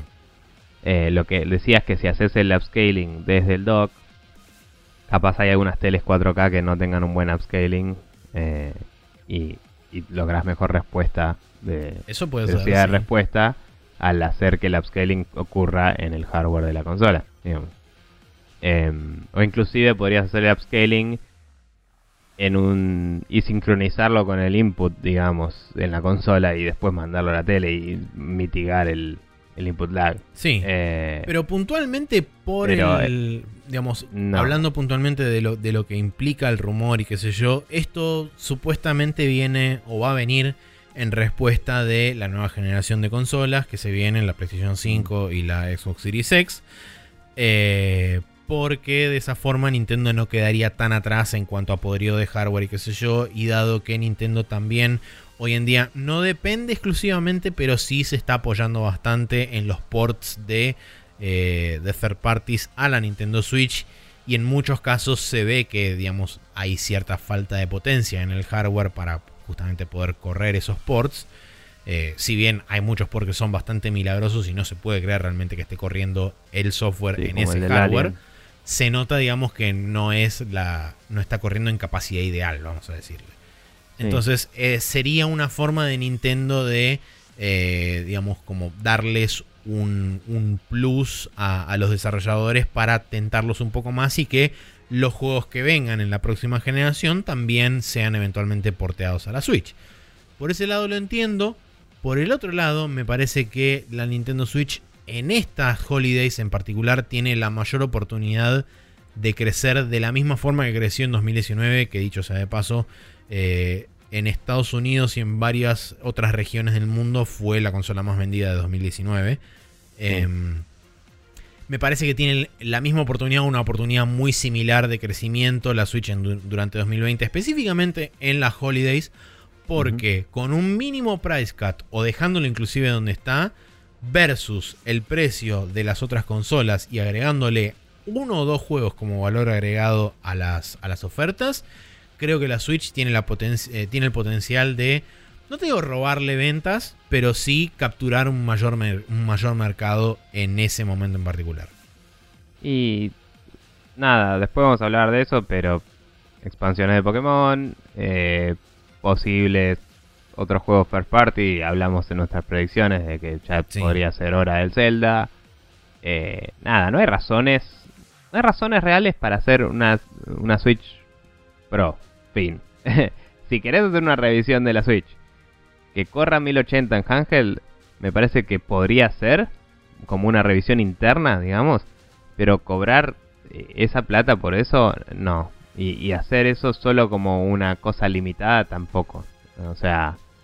eh, no, no, ni en pedo. Tener, tre- tener tres eh, versiones, o sea, la Lite hoy sale 250. Eh, 250, sí. La... No, sale 200. Eh, ¿Sale 200? A ver. Vamos a buscar brevemente. Em, Yo creo que está a 250. debe ser 250, ¿no? Eh, Ah, Nintendo, porque haces. No, 200. 199.99. bueno, ¿ves? Hay 100 dólares de diferencia entre los dos. Esto lo estaban hablando en Night for Play también. Em, entonces, la Lite te sale 200. La normal te sale 300. Eh, si pones una nueva y no sale 100 dólares de diferencia con las otras dos, eh, es como que ya confundís al usuario de, de por qué están tan cerca todas, ¿me entendés? Sí. Y, y si sale 100 dólares más que la otra, más te vale que compita con la Play 5 en serio, ¿me entendés? Y no es lo que va a pasar. Entonces, no, no le veo el lugar. Hale algo que no cierra. O, o es una revisión del actual y están diciendo boludeces y va a reemplazar la actual. O no es, en mi opinión. A lo sumo podría ser, como te dije, una que exista.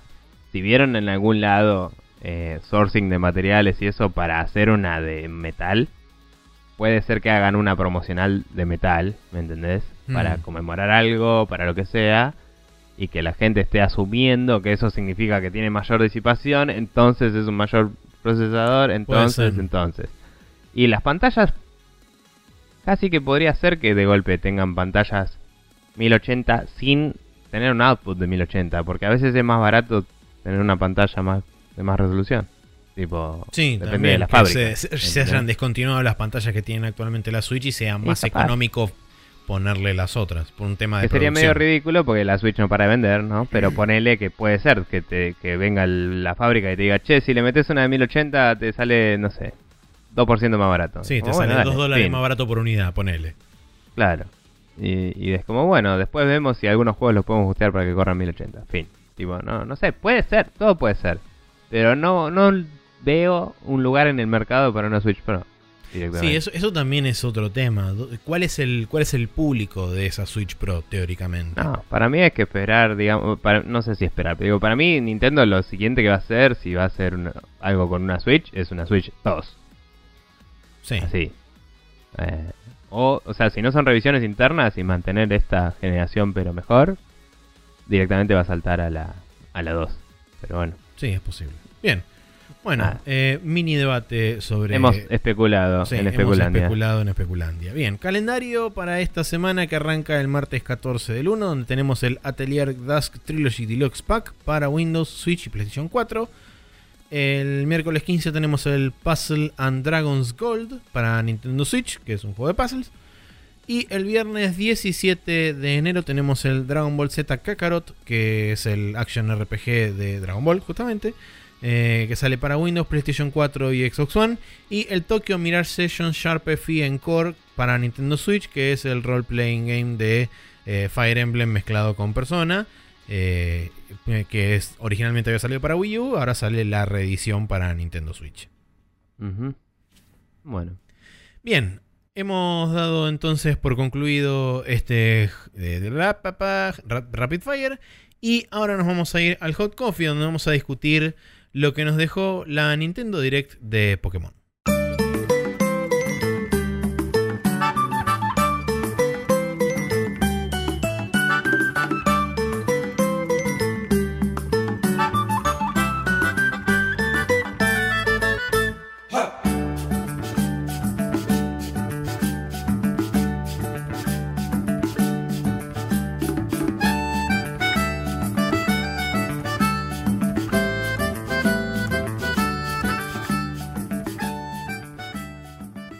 Y aquí estamos en el Hot Coffee donde vamos a charlar sobre partes puntuales de lo que nos dejó la Pokémon Direct del jueves pasado.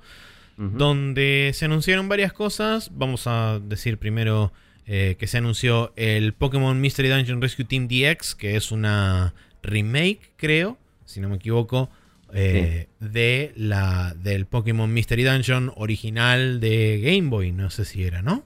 Eh, no sé. o de DS. Creo que era de DS.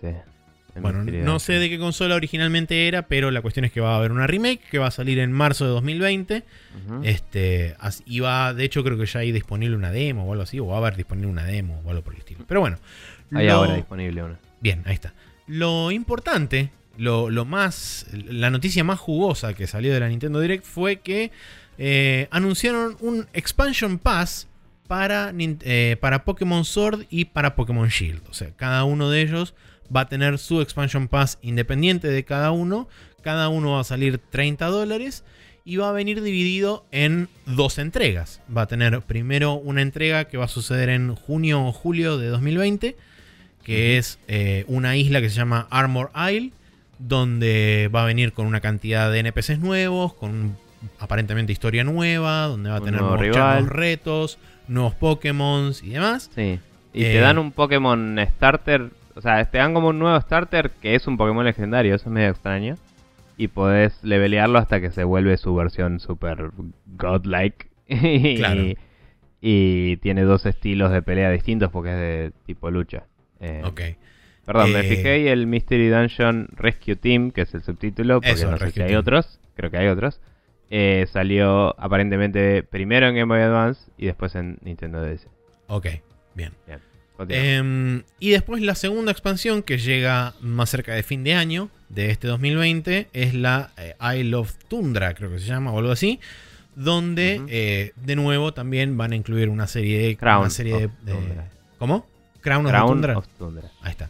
Eh, Crown of Tundra, donde van a incluir también una serie nueva, una serie de Pokémon nuevos. Este, aparentemente va a estar más enfocado en la exploración. Va a haber este, nuevas raids. Y aparentemente esto también va a traer eh, incluido un nuevo tipo de, de- de modo cooperativo. Sí, parece ser como una exploración de dungeons en party, digamos. Sí, una, una, cosa así. Y digamos, la tercera, la tercera pata de todo esto es que el juego también va a traer, eh, acompañando estas dos expansiones, va a traer free updates, o sea, updates gratuitas, tanto para la gente que tiene como la gente que no tiene la expansión, que va a permitir a los que no tienen la expansión obtener los Pokémon de esas expansiones pero a través de trades. O sea, alguien va a tener que darte un Pokémon de esos, pero vos después lo vas a poder tener y vas a poder utilizar en tu, en tu juego, por más que no tengas la expansión. Y la primera expansión que salió después de la Direct trajo un nuevo Pokémon que es la versión Galar de, eh, de uno de los Pokémon que no estaba hasta ahora, que habían sacado originalmente, que es Slowpoke. Eh, y bueno, y por último anunciaron la fecha de lanzamiento del Pokémon Home, que es esa suerte de, cúmulo donde te permitía traspasar de Pokémon Bank y de, varios otros lugares y tener todo centralizado en un mismo lugar. Va a salir, va a estar disponible a partir de febrero de 2020. Sí. Eh, una cosa que faltó aclarar del Crown, eh, del Crown Tundra, eh, of Tundra, lo que sea. Sí. Em, es que también trae consigo eh, en haciendo dungeons especiales la posibilidad de pelear y capturar la mayoría, no sé si todos, los Pokémon legendarios de los juegos anteriores. Sí. Que eso es algo bastante particular. Em, que que yo sepa, no estoy seguro, pero que yo sepa, en ningún Pokémon, eh, salvo. los legendarios de otros juegos. Salvo el Gold y el Silver, que podía jugar todo el Red y el Blue, digamos, adentro de ellos. Eh, que yo sepa, ninguno tenías la posibilidad de capturar a los legendarios anteriores. Tenías que venir tradeándotelos desde una a la siguiente.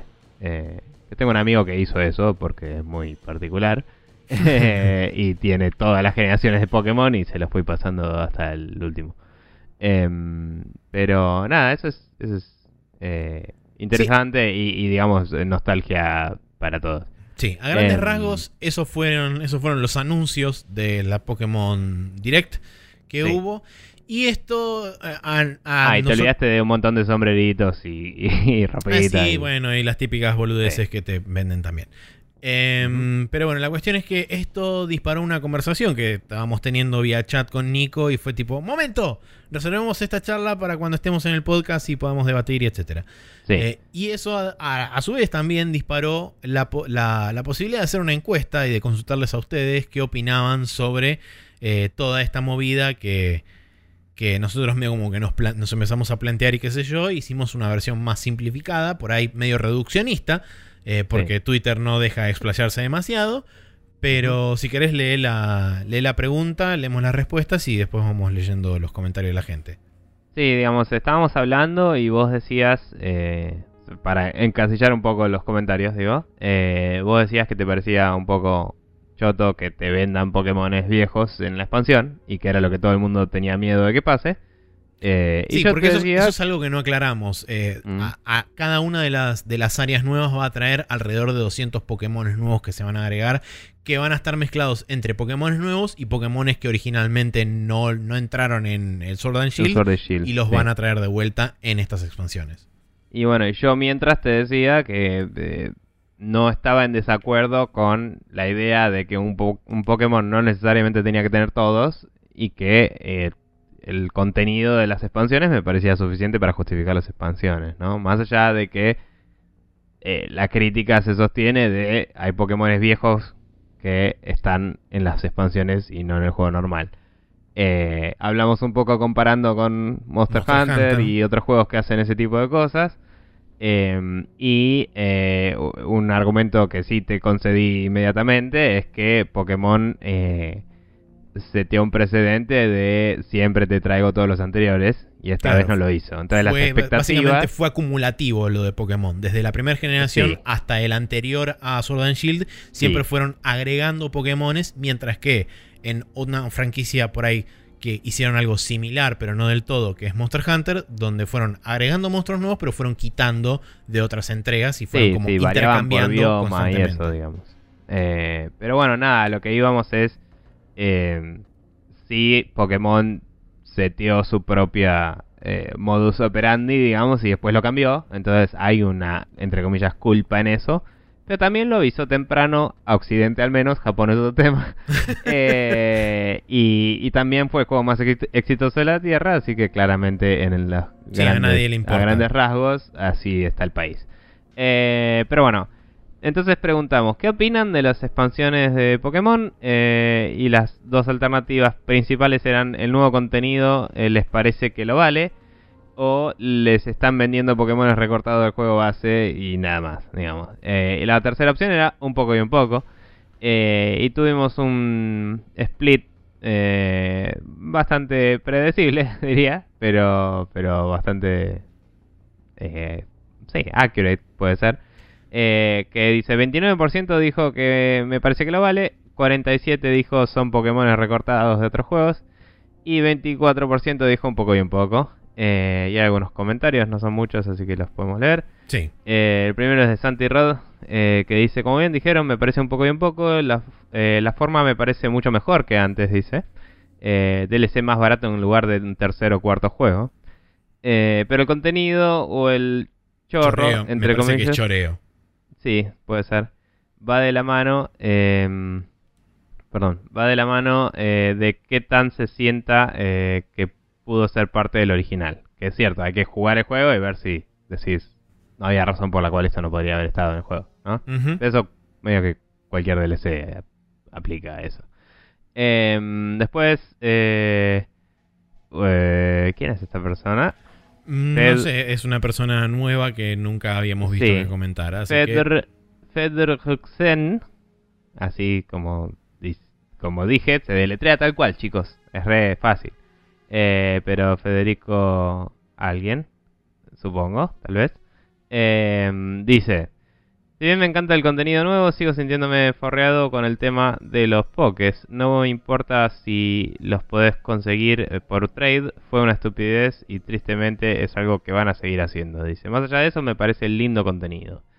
Em, después dice Porco, eh, que es otra persona en Twitter. Eh, adhiero bastante a lo que ya dijeron Mati y Neko, que bueno, ahora los leeremos. Ahora los leeremos. No hace, falta pagar para conseguir a los pokés que agreguen y es más barato que comprar una tercera eh, versión definitiva. Dice, aludiendo al Pokémon Yellow o al mm. eh, Crystal, o al... Eh, bueno, sí, pero Ultra Sun y Ultramoon fueron la primera vez que hicieron refritos de los mismos juegos. Fue medio peor todavía, porque era como, en vez de hacer Pokémon Meteor, hicieron Pokémon Ultra Sun y Ultramoon y era como la concha de tu madre, no me voy a comprar cuatro juegos. pero bueno. Eh, bueno, dice más barato que comprar una tercera versión definitiva. El veredicto final dependerá de la calidad y la cantidad eh, de contenido que tengan estas nuevas expansiones. Además, esto abre una puerta interesante en la saga, dice, continuando en otro tweet.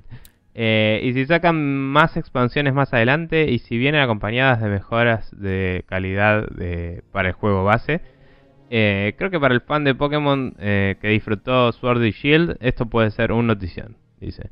Eh, concluye con otro tweet más que dice, personalmente creo que el problema actual de la saga está en otro lado. El juego base salió crudo, nada que no haya pasado antes en la industria, dice. Aún así, hay mucha gente que los disfrutó, ellos son el target de estas expansiones, no yo. Prefiero hacerme a un lado y dejarlos disfrutar, dice. Está muy bien. Eh, después hay un tweet de Matías Eriksen que dice, es un poco de todo, es un poco choreo, pero Pokémon antes te choreaba sacándolo en un juego nuevo. Eh, que sea un DLC es un poco más honesto, dice. Después de eso, dependerá de cuántas cosas eh, jugables agregará cada DLC aparte eh, de los bichos nuevos. me está costando leer ya. el último es de Neko, que dice, es una respuesta más compleja que eso simplemente. El contenido nuevo pareciera, parecería valer más que comprar un juego nuevo, como siempre pasó antes, Ultra Sun, Emerald, etcétera eh, en relación al precio. Dice, sale la mitad de un juego nuevo, pero tiene mucho contenido, eso es lo que quiso decir, ¿no? Eh, los Pokémon viejos y los nuevos también son tradeables, también aclara. Eh, independientemente de haber comprado la expansión, no los vas a poder atrapar de, de, la nada, pero igual los puedes traer desde Pokémon Home, dice. viéndolo en frío sin contar las controversias anteriores, para mí esa parte no es un choreo, dice. Em, Bien, muchas gracias a todos los que pasaron no solamente a votar, sino también los que se animaron y dejaron comentarios eh, y respuestas abajo. Sí, algunos compartieron la encuesta también para que más gente vote, así, es. Muchas gracias. Eh, no sé cuántas votaciones hubo, fueron 45 votos, eh, considerando que lo posteamos ayer, está bastante bien. Así que es un lindo sampling de gente.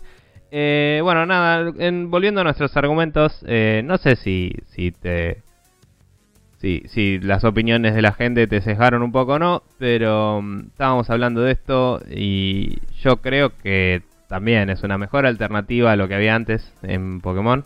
Em, y personalmente, que es algo que no sé si mucha gente comparte mi opinión, pero cuando avisaron, el problema de cuando avisaron que iban a sacar los Pokémon me parece que fue que dijeron que era en pos de mejorar otras cosas que después no fueron mejores.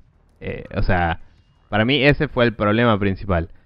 Pero para mí un juego de Pokémon que está ambientado en un lugar en particular, eh, está bueno que no tenga todos los Pokémon, porque es más realista, entre comillas, a decir, bueno, en estos biomas habría este tipo de Pokémon y no estos otros tipos que son de otro lugar, nada que ver. No, no es que... Eh, me me saca un poco de la idea de los Pokémon de tratar de basarse en un lugar real en el mundo eh, y abstraerlo. Cuando de golpe tenés, te ves obligado a tener eh, Pokémones del desierto, Pokémones de la montaña, Pokémones del agua, tipo, y de, y de los pastos y todo en, en un solo lugar. O sea, estamos hablando de un Pokémon que se basa en las islas británicas y la gente esperaba que tuviera, eh, sí, tal cual, Pokémon del desierto, ponele. Eh, es como, no sé, yo prefiero que no estén y que esté bueno el juego. Eh, curiosamente, lo que dijeron que iban a usar el tiempo para mejorar, no lo mejoraron. Y ese fue el problema, digamos.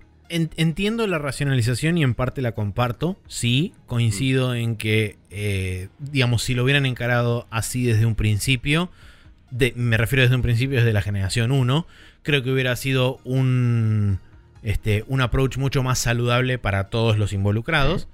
La generación 1 tenía solo Pokémon de su bioma y no había más. No, por eso. o, sea, me refiero, bueno, de, la generación 2 en adelante, donde fue donde agregaron la primera camada de Pokémones junto a los primeros 150. A, riesgo de eh. seguir sonando pedante y molesto, la generación 2 incluía la 1. La 3, pues, en adelante puede ser. Bueno, pero, desde donde sea que empezaron a agregar Pokémon y estaban en otro lugar eh, geográficamente diferente. Perfecto. Eh, no conozco mucho de Pokémon. Eh, y por ende tampoco estoy como... No tengo demasiada inversión emocional en todo esto. Simplemente viéndolo desde afuera me parece relativamente injusto para la gente que viene armando su colección o su eh, biblioteca o su catálogo de Pokémones desde que compró el primer Red and Blue hasta hoy, me parece que decirle de repente de un día, no de un día para el otro, pero eh, efectivamente de un día para el otro, eh, decirle, no, mira, bueno, la verdad que todos tus Pokémon que tenés ahora solamente vas a poder pasar un tercio, o un cuarto, o un, o, no sé, la mitad, lo que mm. sea. No vas a poder pasarlos todos y no vas a poder jugar con todos, y por ende va a haber muchos de tus Pokémon que son, ponerle tus preferidos, y que no los vas a poder tener y no vas a poder interactuar con ellos de ninguna forma.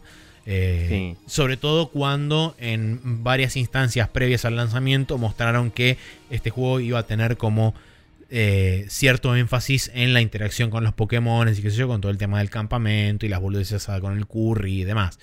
Entonces es como que por un lado estás promoviendo eh, el acercamiento con los Pokémon y que interactúes con tus Pokémon favoritos y qué sé yo, pero por otro lado también estás diciéndole, no, mira, la verdad que tu Pokémon no va a estar. Eh, Sí, no poder traer de los anteriores es polémico. A lo sumo podrías poner un cap de cuántos puedes traer, digamos. Eh, para no romper el bioma, no sé, ni idea, pero... Eh, igualmente, o sea, eso, es cierto, eh, digamos. Yo estaba tratando de establecer mi opinión sobre el hecho de que no estén todos porque el discurso va hacia, ah, te venden algunos de los anteriores después. Y es como, bueno, sí, pero también te introducen nuevas regiones nuevas regiones que explorar donde por ahí tiene por ahí tiene sentido que estén esos por ahí es eh, honesto que más allá de que hayan declarado cualquier cosa eh, hacerlos trabajar bien con el Gigantamax y toda la bola y qué sé yo, eh, les tomó un tiempo que fue como, bueno, vamos a balancear el juego para todos estos porque el, el, balance debe ser una de las partes más jodidas. Y seguramente, sí. Y después vamos a meter más eh, en una expansión porque plata. Y es como, eh, capaz tendría que haber dicho eso y listo. pero, um, pero bueno, nada, ahora que estábamos en este discurso, lo que sí me pregunto, que es una duda genuina y real, es si la expansión es solo para uno de los dos Pokémon eh, sí, cada, cada, versión tiene su propia expansión. O sea, tanto. o sea, las dos, las dos, mejor dicho, las dos piezas de DLC de cada una de las expansiones son para cada juego independiente. O sea, el Sword va a tener su isla de, de, Tundra y su isla de Armor. Y el Shield va a tener su isla de Tundra y su isla de Armor. O sea, bueno, probablemente sean básicamente lo mismo. No sé si van a tener los mismos Pokémones o van a también ahí diferenciar la cantidad de eh, los tipos de Pokémones que hay de un lado y del otro. Mínimo ya dijeron que tu rival era otro y que había un mentor que era de otro tipo, que, manejaba Pokémones de otro tipo. Uno era Poison y el otro era eh, Psychic. Eh, pero nada, lo que voy es, hasta cierto punto sí hace lo mismo que Ultra, Ultra mm, eh, Sun y Ultra Moon, porque si vos sos de esas personas que se compró los dos, que existen esas personas, de hecho Nintendo te vende el pack de los dos, tenés que comprarte la expansión dos veces para poder o sea, tenés que comprar efectivamente un juego nuevo. Eh, en ese caso, eh, sí es choto. Sigue siendo en valores totales eh, valores hablando de unidad de juego, porque en realidad en valores de plata siempre es más caro porque estos salen 60 y no 40 como antes. Así que sí. Eh, el debate se desarma un poco.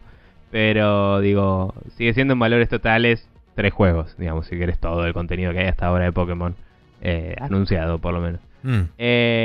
nada, yo yo creo que fue un problema de cómo lo encararon más bien de, eh, el hecho de por sí de sacar Pokémones. Sí, en líneas generales muchos de estos conflictos tienen que ver con la forma de, dar el mensaje, de transmitir el mensaje, más que de las acciones puntualmente que se toman.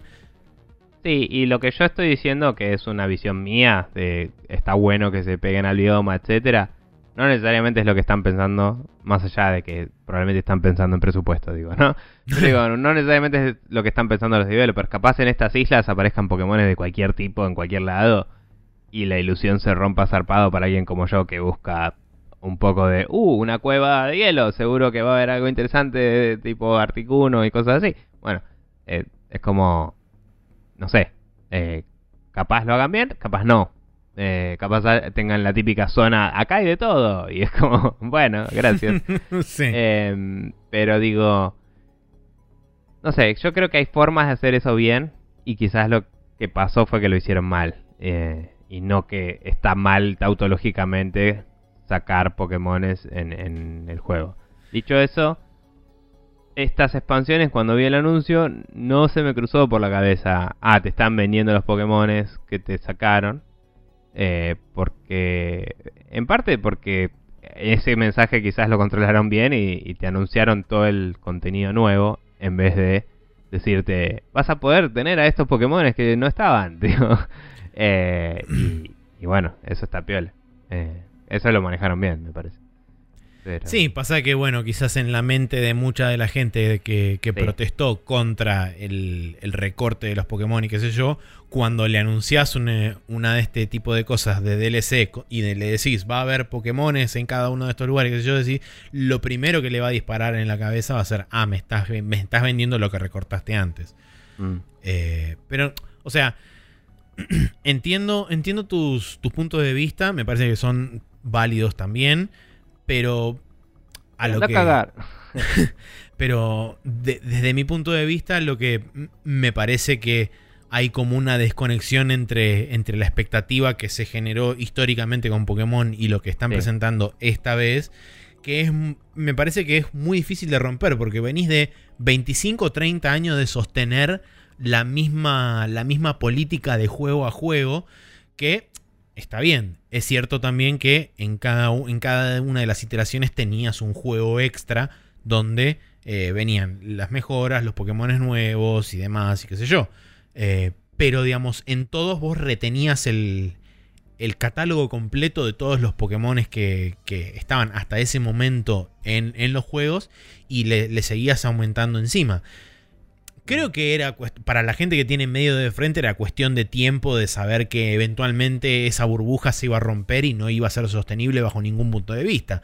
Principalmente sí. cuando vos pasás de arte 2D de sprites a arte 3D, donde tenés que tener gente que modele y que, qué sé yo. Y más todavía cuando pasás de un handheld a una versión de más alta resolución donde necesitas modelos de mejor calidad, mejores texturas y demás. Bueno, igual dicho eso en particular, ahí es donde, por lo menos para este juego, tenían menos excusas. Porque venían acarreando los modelos, los de, modelos de, las, de, las, versiones anteriores de 3DS, sí. Eh, que los están usando en Pokémon Go, que es, las pantallas celulares tienen mucho más resolución y definición que la Switch. Eh, y se ven bien ahí, digamos. O sea, ya tienen los assets y las animaciones y esa es la excusa que se les cae zarpado. ¿Seguro? O sea, si hubieran dicho, chicos, eh, balance, no me rompan las bolas, era como, ¿sabes qué? Tenés razón, ¿qué querés que te haga? Sí. Tipo, a lo sumo no me gusta, pero no te puedo decir que no tenés razón, ¿me entendés? Eh, pero en vez de decir balance, no me rompa las bolas, dijeron, no, vamos a mejorar las animaciones. Y después hicieron las mismas animaciones, o peores, sí. en algunos casos. Y es como, bueno, eh, ok. Eh, pero nada, eh, digamos, eh, la mitad de este argumento fue para setear la base para la otra mitad. Y yo creo que el, la parte de las expansiones en sí es un neto positivo. Eh, la gente en, en Twitter parece estar de acuerdo de que mínimo es una mejor alternativa que comprarse otro juego y empezar de cero, con un save de cero y y tener que ver las diferencias, digamos. Sí. Eh, y, y, no sé, es como, es una nueva posibilidad que provee el hardware actual eh, y el install base actual y los servicios actuales que tiene Nintendo en, andando. Sí. Eh, y único... hay que ver si lo logran mejorar como lo manejan. Sí, Entonces, lo único que yo, digamos, veo como, como posible digamos, como, como, posible futuro de la franquicia de Pokémon eventualmente más adelante, es que esto se vuelva, se vuelva cada vez más agresivo. O sea, que los recortes en el roster principal del juego inicial se vuelvan cada vez más agresivos y que te intenten eh, vender después más adelante a través de subsiguientes expansiones de un mismo juego. Ponele que los Pokémon no eh, salgan, qué sé yo, una vez cada por, por consola eh, y que ese juego después te lo mantengan en el tiempo símil live service con subsiguientes expansiones donde te agreguen más y más y más y más Pokémones. Eh, entonces, en ese ahí es donde por ahí no siendo fanático de Pokémon veo un posible eh, peligro o inconveniente en, en, el modo de segmentar la no, no solamente el roster, sino también el, la player base. Porque inclusive, recordemos que este juego, creo que los anteriores en 3DS también tienen un, un modo multiplayer donde puedes vos, vos batallar con otras personas y qué sé yo, ¿no? Sí. Bueno, de esa forma, eh, está bien, podés obtenerlos por trade eventualmente, pero muy posiblemente las personas que tengan la ventaja inicial sean los que compren la expansión y tengan los, lo, la posibilidad de eh, capturar los Pokémon, tanto los nuevos como los preexistentes que vienen ahí, y eso utilizarlo dentro del circuito de eh, peleas PvP. Eh, sí, en que por ahí tengan Pokémon que. Ponele que es tu primer Pokémon, ¿no? Y por ahí tengan Pokémon que vos no viste en ningún lado del juego, a pesar de que le diste vuelta mil veces, entonces no tengas las estrategias muy pulidas. Eso es uh -huh. cierto. Mm, dicho eso, no creo que sea algo inmediato o zarpado, porque eh, no sé bien cómo va a ser los detalles, pero viste que el theme de la primera expansión era Growth y no sé sí. qué. Eh, decían que te daban este nuevo Pokémon y lo tenías que evolucionar, entonces me parece que arrancás en nivel 1.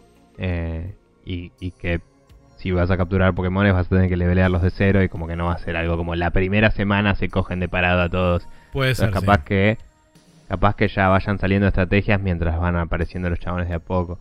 No lo sé. Eh, igual es cierto lo que decís, tampoco es que la escena competitiva sea el foco de la, No, de- seguro. de la pero digamos que. no, no disminuyendo el, el problema, ¿no? Pero diciendo a Nintendo ni le preocupa el problema, entonces No, digo, no, es- eso está, está bien claro. que no lidien con algo que no les preocupa, me parece, pero eso es otro tema. Pero me Em, parece que en cierta forma le estás arruinando la experiencia a un grupo Sí. de personas que potencialmente podrían disfrutar del juego, pero que ese tipo de cosas le van a eventualmente terminar agregando la, la experiencia con el juego. Y tampoco sí estoy me diciendo que eso sea inmediatamente empieza a pasar a partir de ahora. Digo que es un, un posible escenario que veo a futuro. Lo que sí me pregunto es si ahora que agreguen estos Pokémon, que algunos son viejos, Sí. si van a poder ya tradearse de otros juegos, eh, tipo del Pokémon Go, Es un em, punto. los que ahora se habiliten. Sí, porque por Eh, ejemplo, si yo, lo- si yo los tengo, por ejemplo, en Pokémon Home o en Pokémon Banco, donde Mongo sea, eh, Sí. pero no tengo la expansión y aún así recibo el upgrade gratuito, ese upgrade gratuito es lo que me, entre comillas, habilita a la posibilidad de tradear esos Pokémon viejos, por más que, Claro, digo- de- digamos, de un juego con la expansión me lo trade- no me lo tradeen a mí, yo lo puedo traer de otro lado. Claro, la pregunta es si el, el Pokémon viejo puede ser un Pokémon viejo o tiene que ser un Pokémon viejo de la de la versión nueva. Eh, no sé. Eso es- va a ser preguntas para el futuro. Eh, y igual sí, de todo esto, lo, que, lo único que realmente es choto y malo y te lo concedo posta es eh, que no puedes traerte los Pokémon de, de los juegos anteriores. eh, no todos, obviamente. Mm. Y eso es choto, sobre todo cuando hace no tantos años empezaron ese servicio de Pokémon Bank y toda la bola que Sí. es pago por año. Y es como, ¿y qué hago ahora? Pago por año hasta que saques un juego donde lo pueda usar. Eh, o sea, que a la vez es medio extraño porque Pokémon Go, que yo sepa, no tiene una restricción muy chica de, de cantidad de Pokémon. O sea, podría guardarlos ahí y, y tenerlos en Pokémon Go. Eh, desde que metieron Pokémon Go en la fórmula, medio como que tuvieron que romper todos sus sistemas y rearmarlos, ¿viste? Entonces es como Un que me parece sí. que ahí vienen muchas de las cagadas también. Porque Pokémon Go empezó con los 151 originales y nada Sí. más. Y, y, al- y empezaron a integrarlo con cosas. Entonces es como, la vas a cagar. Sí, incluso también empezaron a agregar de Pero forma bueno. medio desordenada las generaciones, porque fueron agregando algunos de una generación tipo generación 5 o algo así, después agregaron Algunos un par nuevos. legendarios, agregaron un par nuevos, después dijeron, no, vamos a agregar generación 2, pero solo la mitad. Este, Mm. y después dijeron, bueno, ahora vamos a agregar la otra mitad, creo, o algo así, no sé. Sí, no. Este, Pero bueno, bla. Sí, Eh, eso. Eh, en fin. Eh, Sí. No sé si llegamos a alguna parte, pero era lo que teníamos ganas de charlar y fue charlado lo que queríamos charlar. Sí. Y más, de hecho. Pero Eh, bueno. Sí, así es. Pero bueno, eh, gracias de nuevo a todos los que pasaron y contestaron la encuesta en Twitter. Eh, y si quieren, por ejemplo, mandarnos ustedes una pregunta o un artículo o un tema de discusión o lo que sea, ¿por qué vías lo pueden hacer? Bien, nos pueden mandar un mail a spreadshotnews.gmail.com eh, También pueden enviarnos eh, sus preguntas eh, a través de un form que tenemos en spreadshotnews.com barra preguntas. Pueden si no contestar directamente sobre el programa en YouTube, digo en facebook.com barra spreadshotnews. Y también si no nos pueden contestar a los tweets que vamos poniendo en arroba spreadshotnews en Twitter. Así que esos son los medios de contacto que tienen. Em, nada, sobre las preguntas, eh, como dijimos, vamos a usar las dos que nos quedan en este momento y capaz algún tema que saquemos de la galera para un último temporal. Así que nos quedamos sin preguntas. Si quieren mandarnos, eh, sirven para disparar conversaciones interesantes siempre. Así que eso. Muy bien, bien, bueno. eh, así damos por concluido este Hot Coffee y nos vamos a la última sección de este programa que como siempre es el Special Move.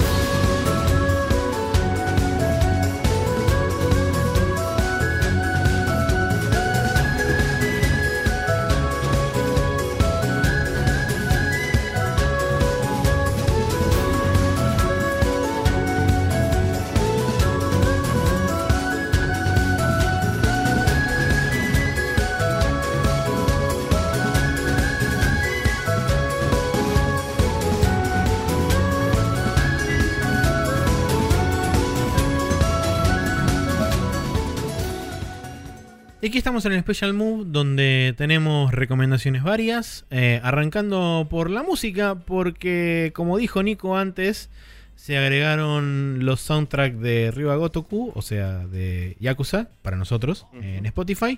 Y además también se agregaron el OST de los dos Nier, tanto de Nier Sí, como de. Nier Automata, eh, están en Spotify.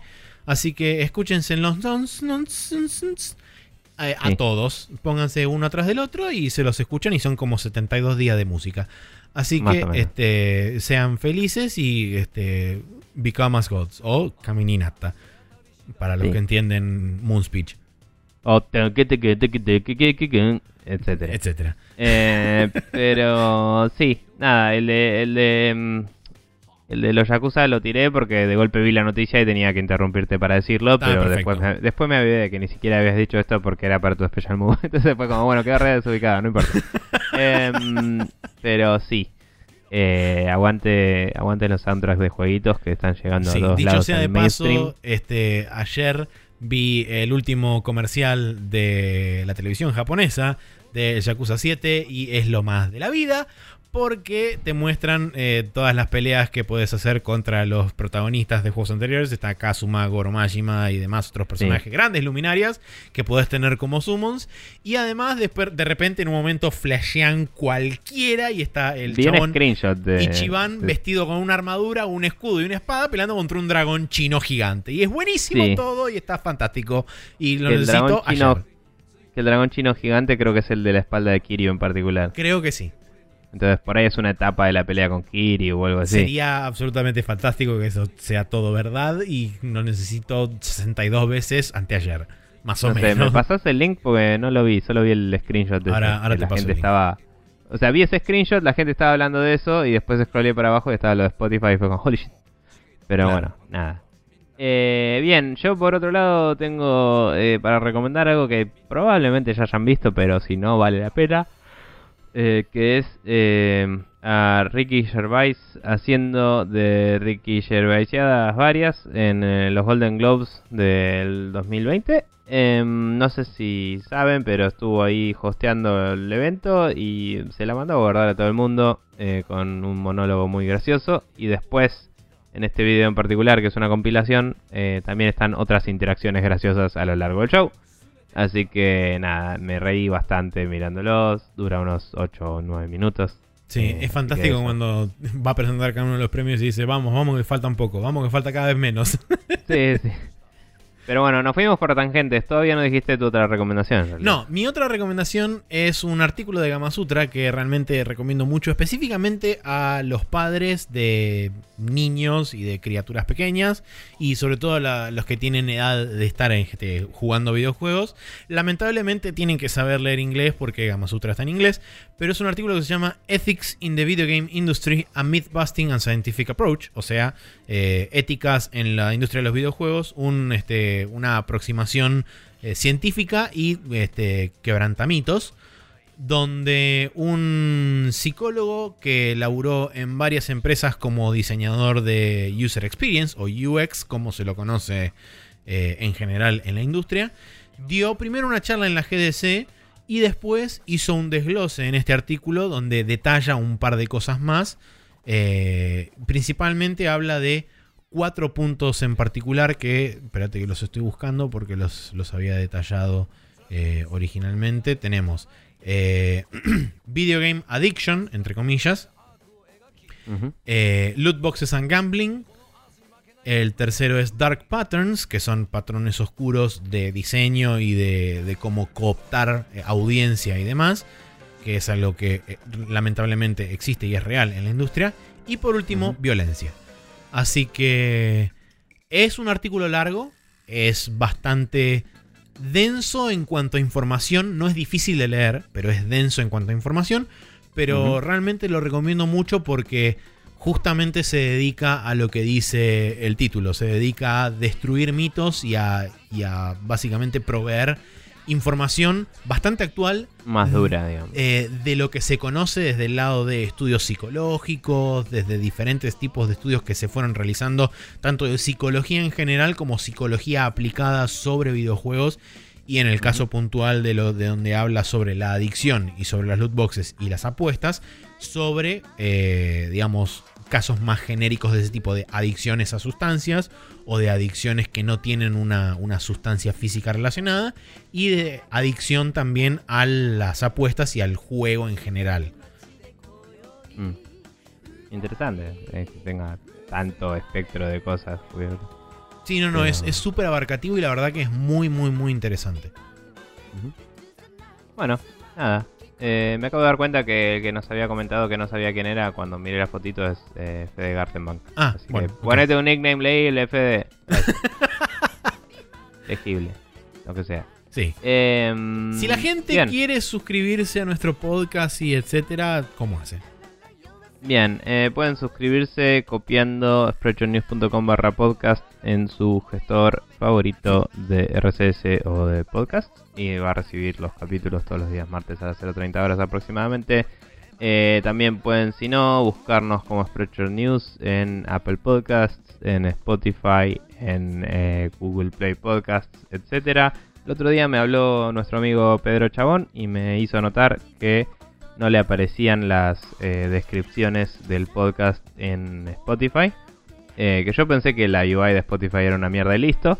Pero aparentemente otros podcasts sí les aparece la descripción ahí en la lista. Así que se ve que tenemos algún problema de formato con el RCS. Pero están todos y andan. Y es más de lo que se puede decir de muchos podcasts de amigos nuestros que tienen otros problemas otros problemas que no les aparecen. No aparecen acá cuando se le canta el orto a Spotify. Sí. Eh, pero nada, es algo para investigar. Em, pero bueno, estamos ahí y hay gente que prefiere ese modo de escucharnos, así que eh, llévense la sorpresa de qué vamos a hablar si no leen la descripción. Hmm. Eh, y nada, nos pueden seguir también para ver videos viejos de nosotros jugando, etcétera. Estamos en YouTube, en youtube.com barra TV. Y creo que ya dije todo. Así, es. Eso. Y de esa forma termina un nuevo episodio de Expression News Podcast. Eh, nos encontraremos, nos reencontraremos la semana que viene para despedir esta línea temporal y dar paso a la temporalidad. Eh, despedir a Nico que tenga un buen viaje y este demás etcétera eh, y después y a tu muela, que se vaya a la concha de su madre también también y después de eso nos veremos dentro de un mes y monedas, porque es un mes y una semana creo, porque grabamos cinco programas. Así que nos veremos en un mes y una semana de vuelta en una línea temporal diferente, que quizás el mundo ya no exista más como lo conocemos, quizás no, porque ahora aparentemente este, está, todo, no tan mal eh, en el Medio Oriente, pero nunca se sabe. Así que quizás estamos, quizás no estamos, quizás estamos nosotros con dos cabezas y tres piernas y etcétera, eh, o no, eh, mm. o otras cosas. Pero no, eso. Sí, según Futurama, si queremos acelerar mutaciones, tenemos que tomar mucha Coca-Cola. ok. Para pensar. Eh, cuando iban a la famosa ciudad perdida de Atlanta, en el fondo del mar. Eh, y su nave que eh, dice, ah, esto es una nave espacial, ¿cómo puede ir abajo del agua? Eh, ¿Cuántas atmósferas de presión se banca? Y como es una nave espacial, en algún lugar entre cero y una, y se colapsa inmediatamente. Em, después, tipo, van a la ciudad y está lleno de sirenas y son como gente mutada y dice, ah, sí, es que la fábrica esta no, nos hizo mutar y había un cartel de cola todo borrado y toda coca flotando en el agua. Pero bueno, nada, para pensar, Maxi. Para pensar. Sobrevivir y adaptarse. Eh, o morir de diabetes, si son las dos. Cosa que usan eh, jarabe de maíz. No sé, estoy divagando porque no está cerrando el programa. Yo, yo, yo lo cerré.